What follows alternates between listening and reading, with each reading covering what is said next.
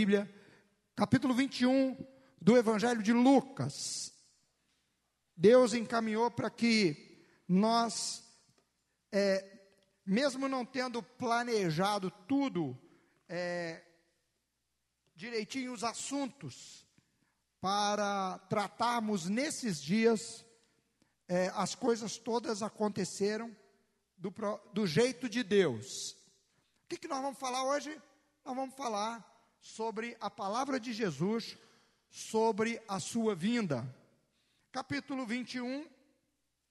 Então eu quero hoje, é, na verdade o assunto não se esgota hoje, mas a gente vai dar uns passos hoje aqui. E eu convido você a abrir a sua Bíblia para nós lermos o texto. Lucas capítulo 21, nós vamos ler do verso 5 em diante.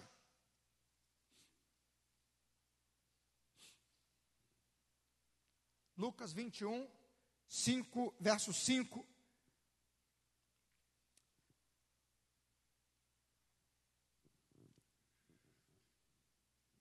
Alguns dos seus discípulos, encontrou aí?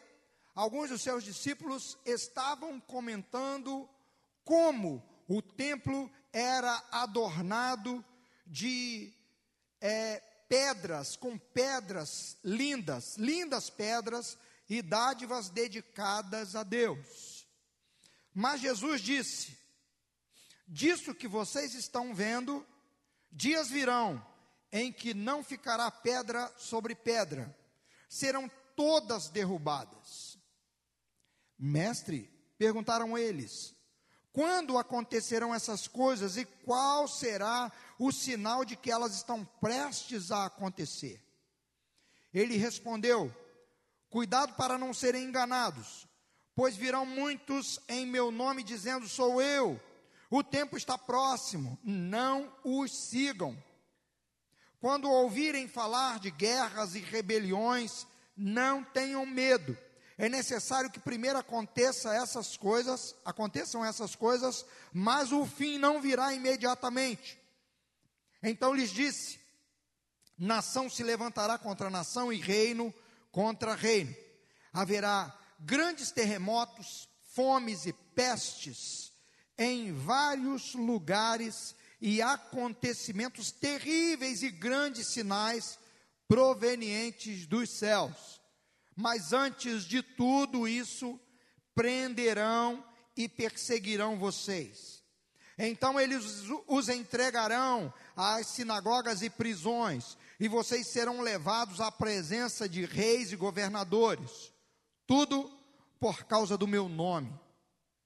Será para vocês uma oportunidade de dar testemunho, mas convençam-se de uma vez de que não devem preocupar-se com o que dirão para se defender, pois eu lhes darei palavras e sabedoria a que nenhum dos seus adversários será capaz de resistir. Vocês serão traídos até por pais, irmãos, parentes e amigos, e eles entregarão alguns de vocês à morte. Todos odiarão vocês por causa do meu nome, contudo, nenhum fio da cabeça de vocês se perderá. É perseverando que vocês obterão a vida. Amém. Pai, obrigado pela leitura dessa tua palavra. Colocamos a nossa vida diante de ti e queremos, queremos que o Senhor fale conosco através da meditação nesta palavra, pois só o texto já fala para nós, só o texto já nos chama atenção, só o texto lido, mas eu te peço, abre o nosso entendimento para compreender um pouco mais. Eu oro a Deus com fé no nome de Jesus, porque a tua palavra diz que o Senhor nos dará palavras para falar diante dos nossos inimigos, que dirá diante do teu povo. E nesse momento, eu te peço, fala com cada um de nós, para a glória do teu nome, amém e amém. Queridos, como você enxerga é, o sofrimento Jesus diz aqui que o sofrimento que viria aos discípulos seria oportunidade para eles testemunharem. Agora, esse texto aqui já anuncia que antes de determinados acontecimentos, eles seriam perseguidos. Bem, então vamos falar dos acontecimentos. A perseguição já está bem clara no início do livro de Atos dos Apóstolos. Se você ler, logo no início, a perseguição já começa feroz ali. Estevão é morto e é, Logo depois, Pedro é preso. Logo depois, ele, é, Tiago também é morto. Enfim, a perseguição aos cristãos feroz começa logo depois, porque Jesus diz: antes de tudo isso acontecer, tudo isso o que? Essas coisas que ele anunciou. Bem, Jesus está diante do templo, observando, como falei domingo passado, observando o povo, ofertando, e os discípulos chegam e dizem assim: Mestre, olha que templo, que beleza de construção. Irmãos, essa, essa construção do templo é a terceira construção. A primeira foi que Salomão fez e era uma obra já gloriosa. Ela foi destruída é, por Nabucodonosor.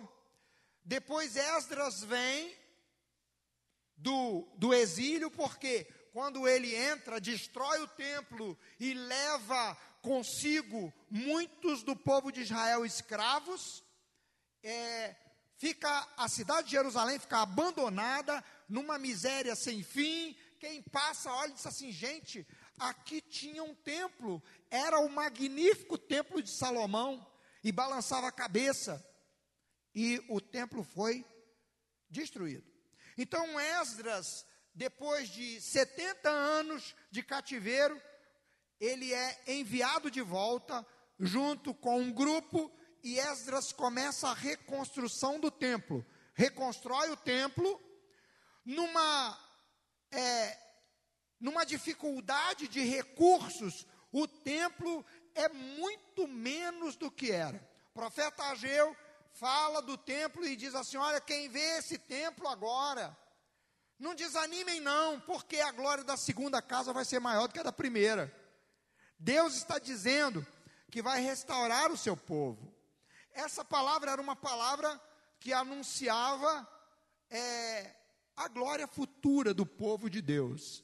Mas mesmo ali, nessa reconstrução, o povo já se alegrou. Muito bem. Passa o tempo, o povo se afasta de Deus de novo, então há uma segunda destruição, quando Antíoco Epifânio, um é, imperador, um governante grego, persa, é, grego, perdão, ele invade e destrói o templo. Destrói o templo todo, mais uma vez, e ali ele sacrifica no altar do sacrifício uma porca, para poder é, humilhar a religião do povo de Israel. E o povo de Israel é levado. Isso é o cumprimento da profecia de Daniel, que Daniel avisa, dizendo que isso vai acontecer.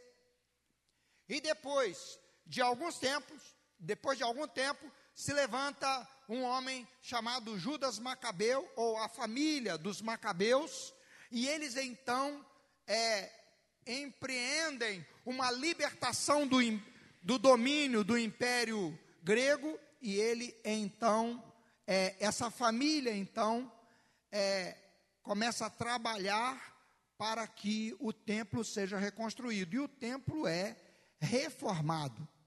Um tempo depois, por Herodes o Grande, um pouco antes do nascimento de Cristo. E nessa reforma, Herodes é, reconstrói o templo com blocos de pedras imensos de mármore, branquíssimo, que chamava a atenção pela beleza. O templo era uma coisa extremamente grandiosa. tinha 400 metros de área. A área do templo tinha 400 metros por 500. 400 por 500. Uma área muito grande. E o templo era chamava tanta atenção que os discípulos que eram galileus, que eram como se fosse de uma cidadezinha pequena, pense numa cidadezinha pequena de Minas Gerais, que sai e vai até, chega até uma cidade como Rio de Janeiro, e a distância, é, é, a distância lá era uma distância assim de 100, cento e poucos quilômetros, é, dessas cidades para lá para Jerusalém. E eles foram levados a Jerusalém, for, iam a Jerusalém constantemente, e ali, sempre que chegavam, admiravam a beleza do templo, admiravam a fortaleza que era. O governo de Herodes, mesmo ele sendo uma espécie de, de é, mesmo ele sendo dominado pelo Império Romano, ele tinha muito poder, ele tinha muito poder diante do povo de Israel.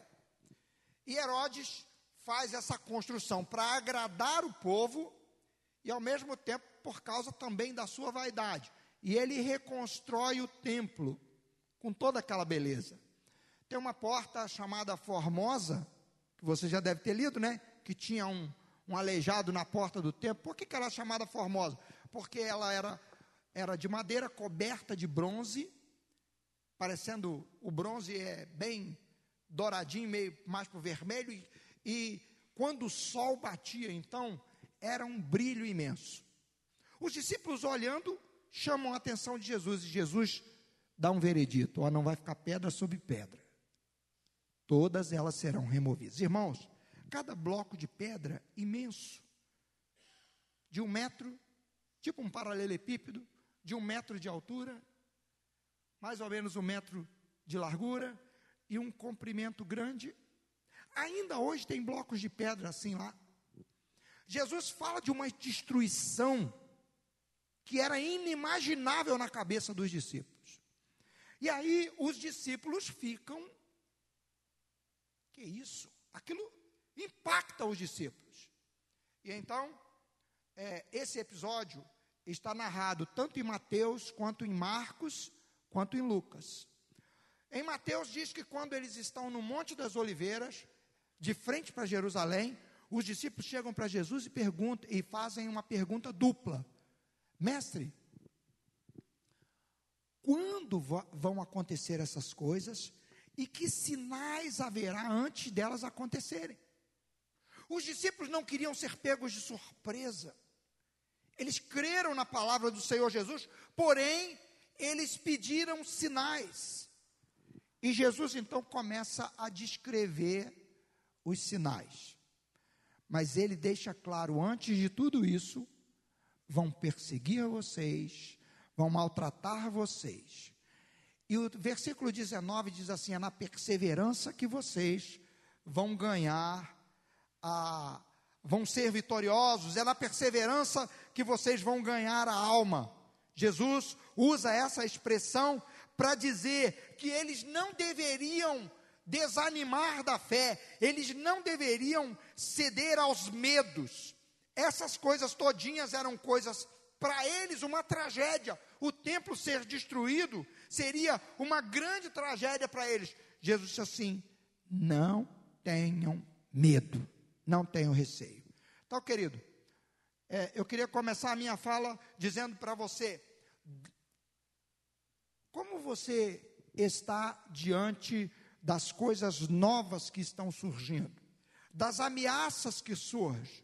Agora, poucos, é, poucas semanas atrás, eu ouvi é, numa, numa reportagem, eu ouvi uma fala do, do Putin, o governador lá, um, o dominador da Rússia, que está guerreando contra a Ucrânia, e ele diz assim: se os outros países começarem a fornecer muitas armas para a Ucrânia, nós não hesitaremos em usar armas nucleares. Irmãos, se eles começarem a disparar bombas nucleares por aí, e antigamente era o medo era a bomba atômica, agora eles têm bombas piores do que a bomba atômica. O mundo gasta anualmente cerca de um trilhão em armas. Eu estou falando aqui um número genérico, mas eu estava lendo sobre isso. Em preparação de armamento. Países onde existe lugares que a fome é intensa. Países onde os soldados têm que, eles, depois de prestar o serviço lá que o governo exige, eles têm que dar um jeito de conseguir comida para eles, como é a Coreia do Norte hoje. Aí você pode dizer assim: ah, isso é mentira. Vai no Google lá e vê um mapa da iluminação do mundo. Você vai ver que a Coreia do Norte é um país que não tem ruas iluminadas como a nossa. Mas ele faz questão de mostrar os seus mísseis balísticos, mísseis capazes de alcançar países longe. O objetivo deles é conseguir um míssil que atinja os Estados Unidos. O Japão, que está ali do lado, constantemente é assombrado por um míssil que atravessa. Queridos, apesar de toda essa advertência catastrófica que Jesus faz, Jesus disse assim: não tenham medo. Então eu queria de cara dizer para você, eu e você, que somos ligados ao Senhor Jesus, nós não precisamos temer. Não precisamos temer os riscos que se apresentam, mas não precisamos temer também o sofrimento. O sofrimento que pode vir. Tem irmãos hoje, nossos, que estão passando por sofrimentos imensos. Deus não permite que você seja tentado além das suas forças, diz o apóstolo Paulo na sua carta. Junto com a provação, junto com o sofrimento, ele dá força para que você possa suportar. Então a primeira coisa que eu quero chamar a sua atenção agora é: eu vou ouvir o que eu vou ouvir e eu não vou ser dominado pelo medo. Falar dos últimos acontecimentos, geralmente pessoas ficam com medo. Não tenha medo, o Senhor está cuidando de você. Amém? Então vamos lá. O que que Jesus diz? Ele fala da destruição do templo e fala da perseguição. A perseguição de fato pegou, atingiu os discípulos em cheio logo depois da morte de Jesus. Mas a destruição do templo aconteceu no ano 70 da nossa era. É o assunto que vai ser tratado logo após esse, esse de hoje ela aconteceu é, no ano 70 da nossa era e começou em 66 numa revolta que aconteceu na cidade de Cesareia. Cesareia Marítima. Aí, hoje, essa cidade foi reconstruída e é uma grande cidade lá de Israel. Cesareia Marítima, ela fica, o nome já diz, né? A, a, a beira-mar, a 120 quilômetros de Jerusalém. Lá começou uma revolta dos judeus, por quê? Porque o, os judeus conviviam nessa cidade com muitos gregos e alguns outros povos de outros lugares. Mas os judeus não eram favorecidos pelo Império Romano, os gregos eram. E o que, que acontece? Os gregos fizeram uma, é, uma, uma, uma espécie de cerimônia na porta de uma sinagoga na cidade de Cesareia, uma cerimônia pagã que houve é, o, que, o que nós podemos dizer, houve uma profanação da sinagoga, houve é, uma, é, uma espécie de um culto pagão que atingiu a sinagoga. E os judeus se queixaram junto ao Império Romano, e o imperador e, o, e o, a justiça romana foi favorável aos gregos. E os gregos, como tinham sido apoiados, eles entraram no bairro judeu e fizeram um estrago. E mataram muitos judeus e fizeram uma confusão tremenda, comemorando a vitória. Como eles sabiam que eram apoiados pelo império. Aí o que, que acontece? Isso é, está na história. O que, que acontece? A notícia chega a Jerusalém e a revolta, no ano 66, ela toma conta. Toma conta da cidade de Cesareia e é, o general Vespasiano é enviado para lá para conter a, a revolta que estava acontecendo ali. E ao conter essa revolta, enquanto ele está contendo a revolta ali, ele é chamado para assumir o império. E o filho dele é colocado, o general Tito, para continuar o trabalho. E a revolta que aconteceu em Cesaré também já estava em Jerusalém. E ele então, depois de derrotar em Cesareia, ele marcha para Jerusalém e cerca a cidade, e no ano 70 acontece a destruição. Bem, queridos, esse é o, essa é a explicação da fala de Jesus: não ficará pedra sobre pedra que não seja derrubada.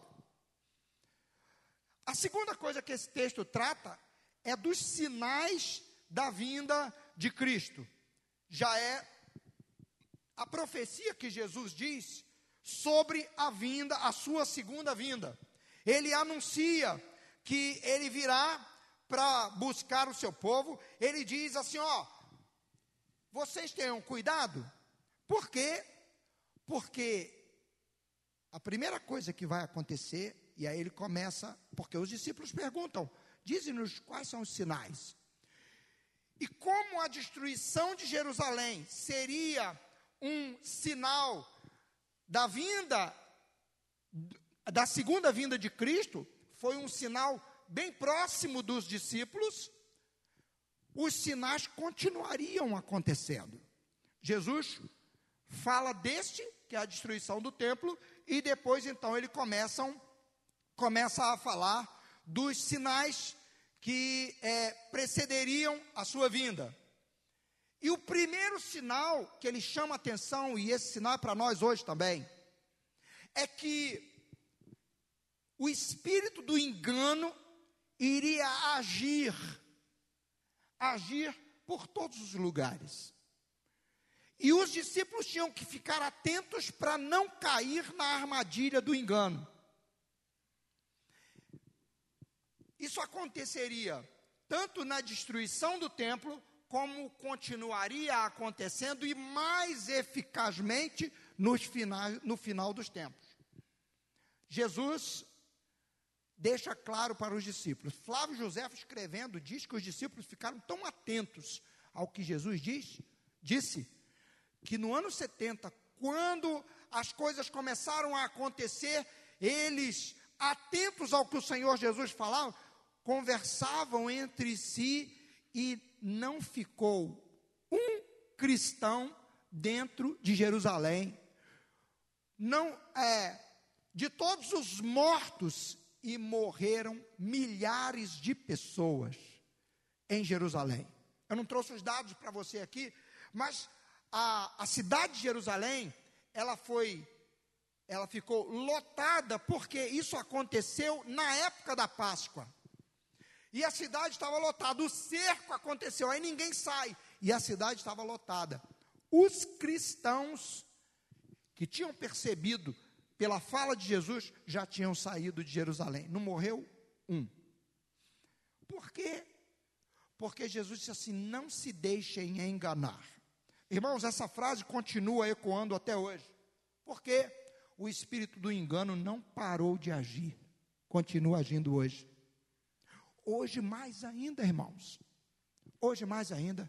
Você sabe quantas pessoas estão no engano da idolatria, do catolicismo no mundo? Um bilhão de pessoas. Sabe quantas pessoas estão presas no islamismo pelo engano? E é engano.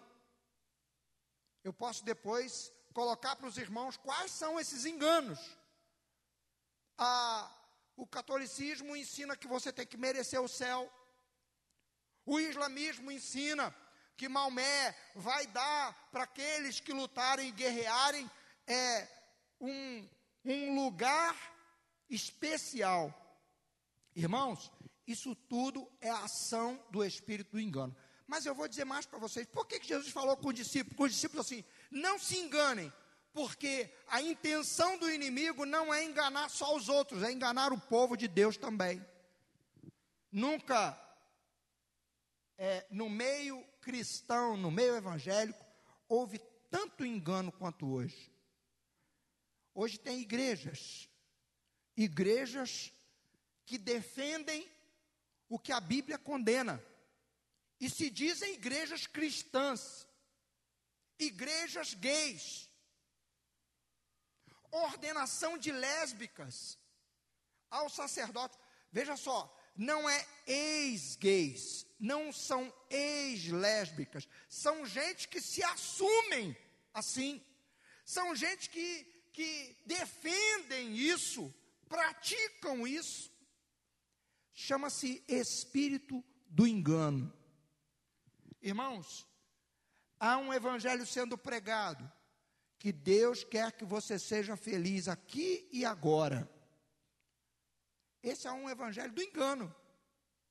Apesar do Senhor prometer bem-aventurança, prometer é, que nós receberemos, Jesus disse que nós vamos passar por aflições. Um evangelho sem aflição é um evangelho do engano. E nós precisamos ter cuidado. Jesus disse assim: não se deixem enganar. Eu e você precisamos ter cuidado. Por quê? Porque o espírito do engano está agindo. Mas Jesus diz para os discípulos: olha, vão acontecer guerras e revoluções. Aí, você, aí as pessoas falam assim, mas o mundo sempre esteve em guerra. Eu estava lendo há um tempo atrás sobre isso, e mais uma vez agora. Jesus fala das guerras, então eu vou falar da agora.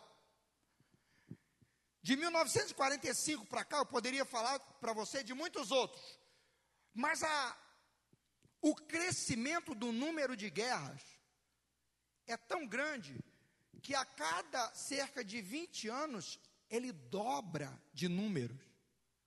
De 1945 para cá, a, a, a, a, guerra, após a Segunda Guerra Mundial, o número de guerra aumentou de uma forma tão grande. E mesmo fazendo muitos tratados de paz, eles só fazem um tratado para poder quebrar. Por quê? Porque eles não conseguem. Sabe quantas pessoas já morreram de 1945 para cá só em guerras? Mais de 200 milhões de pessoas uma população brasileira foi morta só em guerras. Tem é, é, guerras acontecendo hoje mais do que em qualquer época da humanidade, em todos os lugares do mundo. Guerras estão acontecendo uma após a outra. Jesus disse assim: vocês vão ouvir falar de guerra, vocês vão ouvir falar de terremotos. Você pode falar assim: ah, mas terremotos, olha só, Terremotos é, é, sempre existiram. Há estudos e registros de terremotos. Mas a Bíblia fala que muitos terremotos são resultados da ira de Deus. Houve uma pesquisa é, por geólogos que de 1890 a 1930 houveram oito terremotos considerados terremotos mesmo daqueles caprichados, acima de seis pontos da escala Richter. A escala Richter é uma escala que mede a, a, a, a, a proporção do terremoto. Ela vai até 10. Medindo mais de seis, houveram oito terremotos, de 1890 a 1930, 40 anos.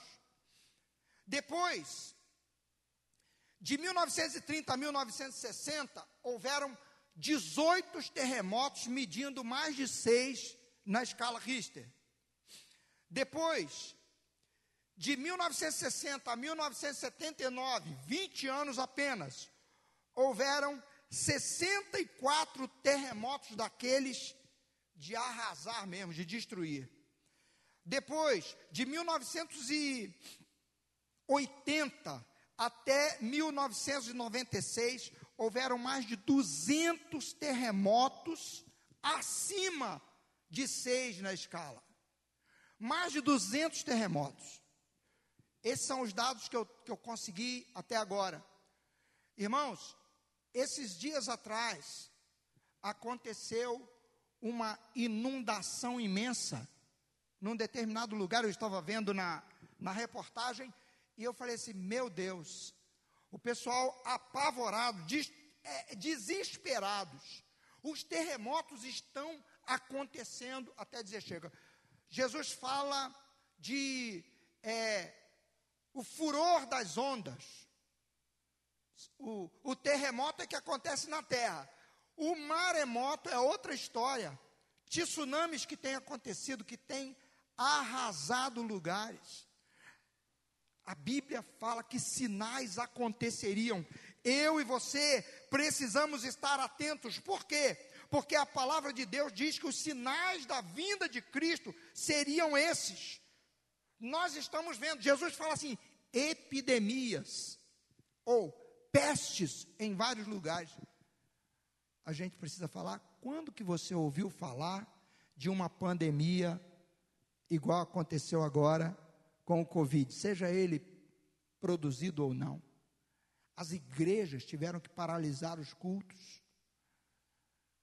Igrejas foram multadas, porque tinha quatro pessoas dentro da igreja fazendo uma live.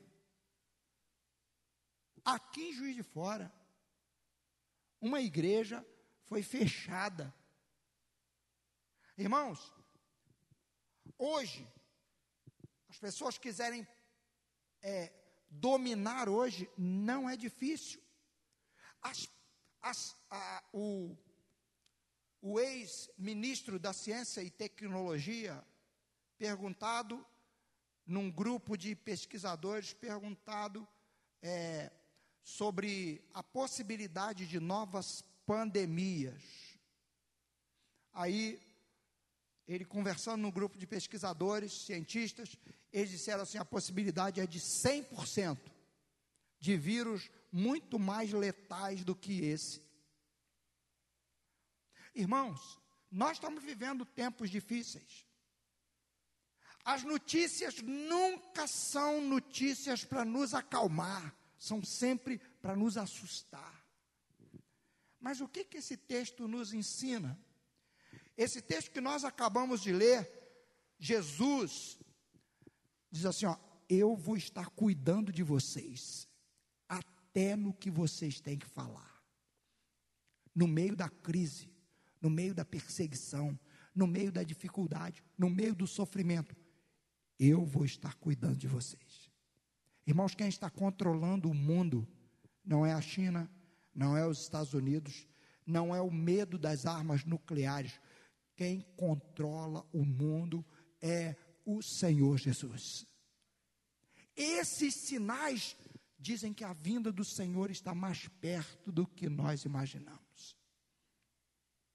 Nós, é, é, quando a gente fala da vinda de Cristo, dois perigos a gente corre. Qual é? Quais são os dois perigos? O primeiro deles é não acreditar. O primeiro deles é não acreditar que Jesus vai voltar. Ah, desde. Pedro mesmo escreve dizendo isso, ó. Desde os tempos passados as coisas continuam do mesmo jeito. E Pedro diz assim: Mas vai chegar um dia que os céus vão passar e tudo que nós vemos está reservado para o fogo. Mas a palavra de Deus nos traz consolo sempre quando fala disso. O primeiro risco que temos é de deixar a incredulidade entrar no coração. Nós precisamos guardar o nosso coração. Jesus diz que nós não devemos ser enganados por nada, nem por falas de outros, mas também por sentimentos nossos. Nós não devemos nos deixar enganar.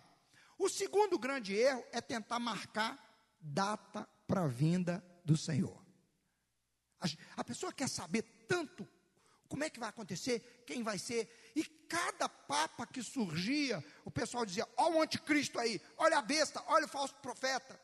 Aí cada pessoa que se levanta com aquela, aquele desejo de dominar, de governar, de ser o grande governante, as pessoas ficam estabelecendo ligações. Quando ainda existia a chamada União das Repúblicas Socialistas Soviéticas,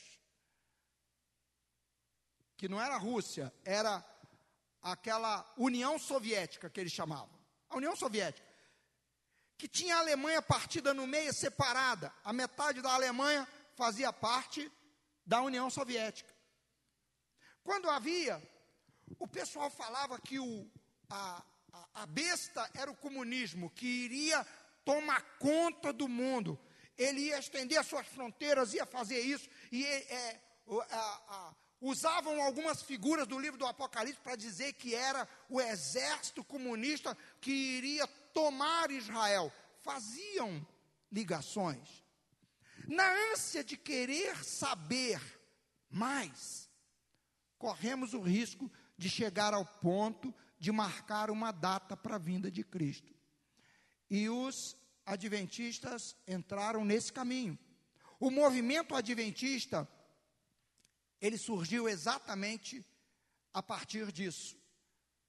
William Miller, William Guilherme Miller, ele é, marcou pastor Batista na ânsia de querer conhecer mais, ele fez cálculos e mais cálculos e chegou à conclusão que Jesus ia voltar em 1914. Marcou a data, o povo se juntou todinho numa montanha, adorando, para que a hora que Jesus voltasse, estava todo mundo lá adorando. Irmãos, isso é um erro absurdo. O que, que aconteceu? Não aconteceu nada disso. Aí meio decepcionados, to, todo mundo meio decepcionado porque não aconteceu. Aí ele marcou nova data, porque segundo ele, ele tinha feito cálculo no calendário gregoriano, que é o, ca, o nosso calendário. E ele tinha que fazer pelo calendário judaico. Fez, marcou nova data, foi envergonhado. E ele se arrependeu, pediu perdão e se consertou. Tanto que o movimento adventista não, praticamente não menciona o nome dele. Não menciona o nome dele. Mas aí se levanta uma profetisa, Ellen Gold White. O que que Ellen Gold White faz?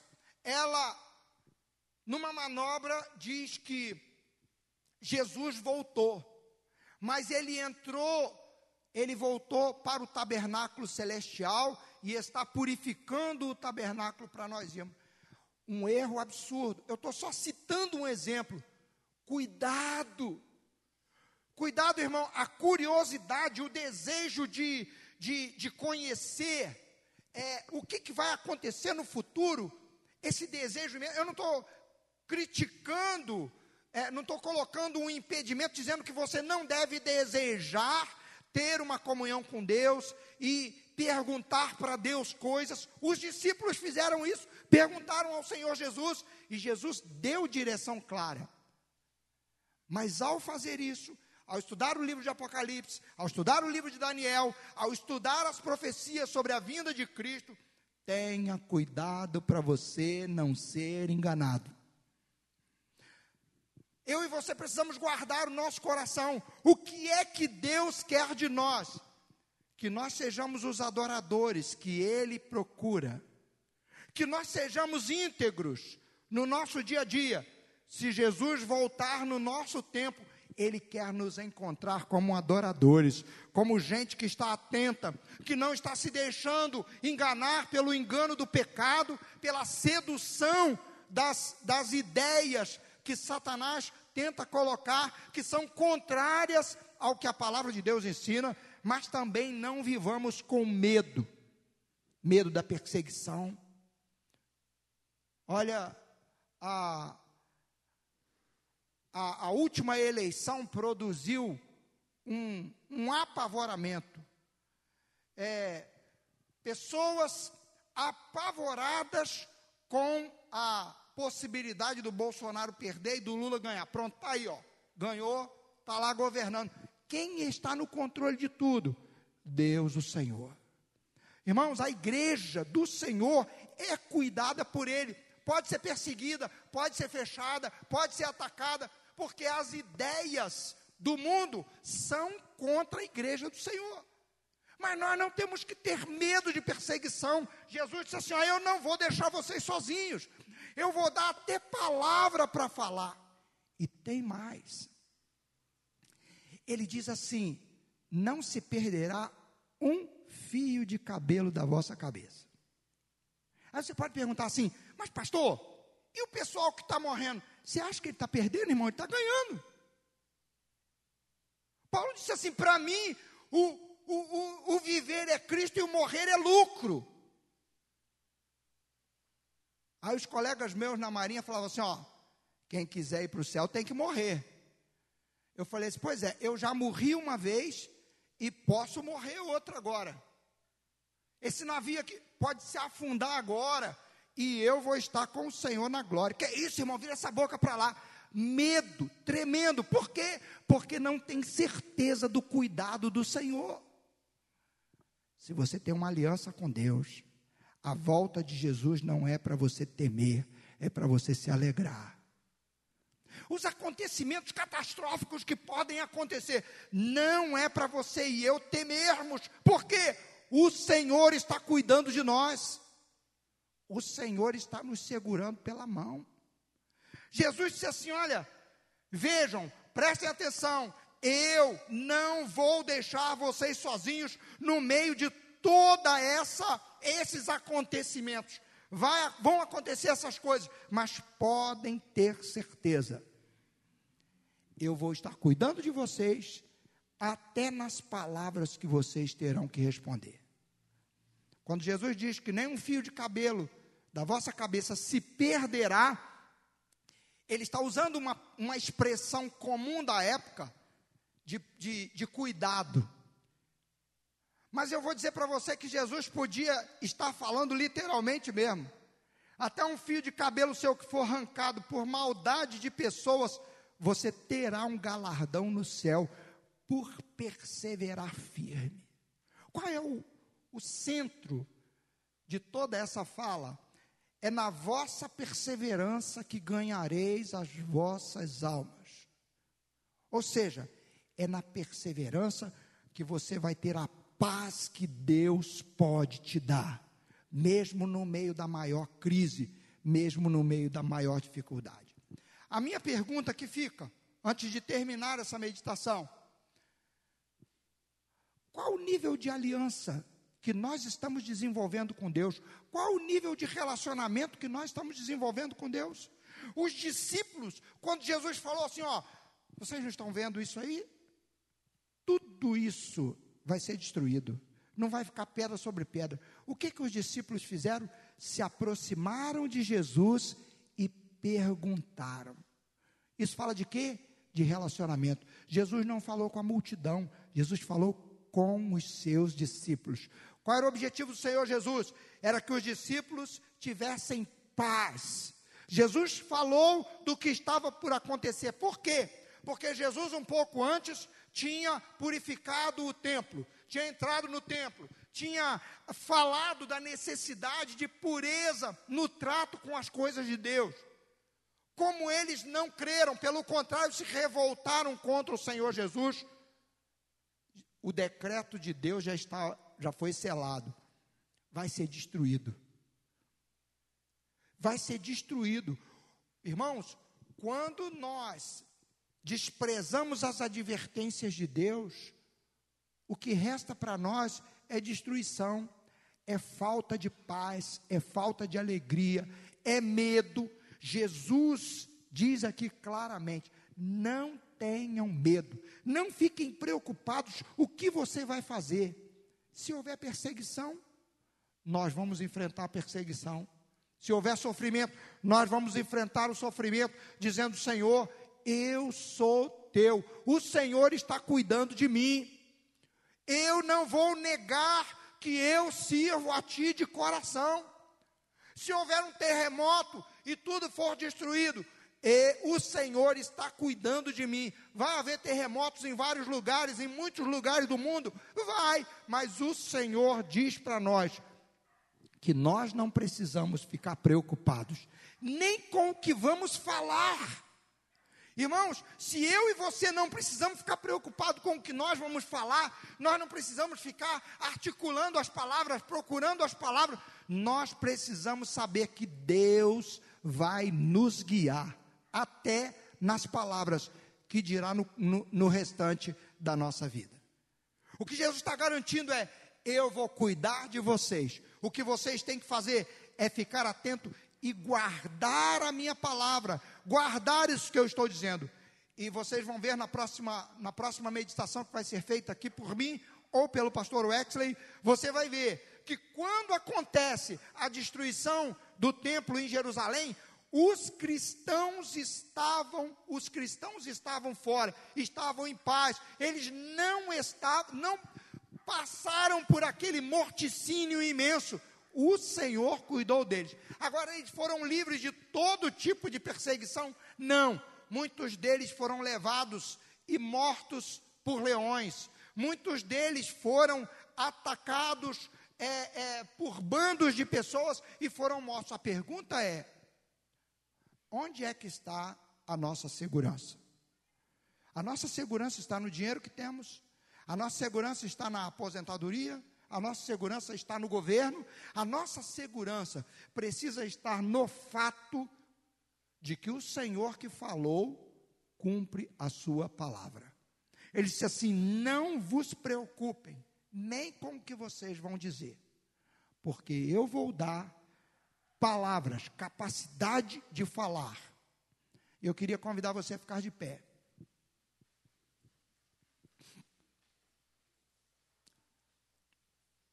Eu tenho aqui na igreja jovens, adultos. O que, que vai ser da sua vida daqui um tempo mais? Daqui dez anos. A gente olha, vê o mundo como está. Eu olho para os meus netos. O que, que vai ser? Todos os dias eu oro e digo: Senhor, o Senhor está cuidando deles. Eu olho para as nossas crianças e digo: o Senhor está cuidando das nossas crianças. Nós vamos orar, nós vamos ensiná-los a servir a Deus. E eu e você, eu vou servir a Deus de coração hoje. Porque se Deus não for o centro da sua vida, o centro da sua vida vai ser o dinheiro, vai ser a saúde, vai ser é, o bem-estar da família, a segurança sua vai estar nessas coisas. E essas coisas, irmãos, são passageiras. O nosso Deus é eterno e Ele nos garante que Ele está cuidando de nós. Eu queria convidar você a fechar os seus olhos e a falar com Deus. Qual é a sua expectativa para hoje, irmão? Jesus pode voltar hoje e a gente nem enfrentar sofrimentos, angústias. Mas Jesus pode permitir, como ele permitiu os discípulos passarem por sofrimentos, por perseguições. Ele pode permitir que isso aconteça com algum de nós. Mas ele disse: Eu não vou deixar vocês sozinhos. Eu vou dar até as palavras que vocês vão falar. Não fiquem preocupados. Agradeça a Deus pela certeza que Ele dá de que Ele está cuidando de você. É Ele quem enche o seu coração de segurança. É isso que Jesus está dizendo: olha, vai acontecer assim, vai acontecer assim, vai acontecer assim. Mas vocês não terão prejuízo porque sou eu que garanto para vocês que eu vou dar palavras. Se Jesus dá as palavras, irmãos, o que mais ele nos dá? Não nos dará. Ele está cuidando de nós. Pai, eu oro com fé pelo meu irmão e pela minha irmã. Pai, o número de coisas para nos assustar, para nos assombrar, são imensos o número de coisas que estão acontecendo, as perseguições ideológicas que nós estamos enfrentando. Ó Deus, os sofrimentos que vêm não são suficientes para nos afastar da segurança que o Senhor tem para nós. Pai, Segura na mão dos teus filhos, Pai. Segura na mão dessa tua filha. Segura na mão desse teu filho. Que essa moça, que esse rapaz, ó Deus, não deixe de buscar um relacionamento contigo, assim como teus discípulos. Mestre, fala conosco. Diga-nos. Diga-nos que sinais haverá. Senhor, abre os olhos de cada um de nós que estamos aqui hoje. Para nós olharmos para os acontecimentos deste mundo sempre com os olhos postos em Ti, ó Deus.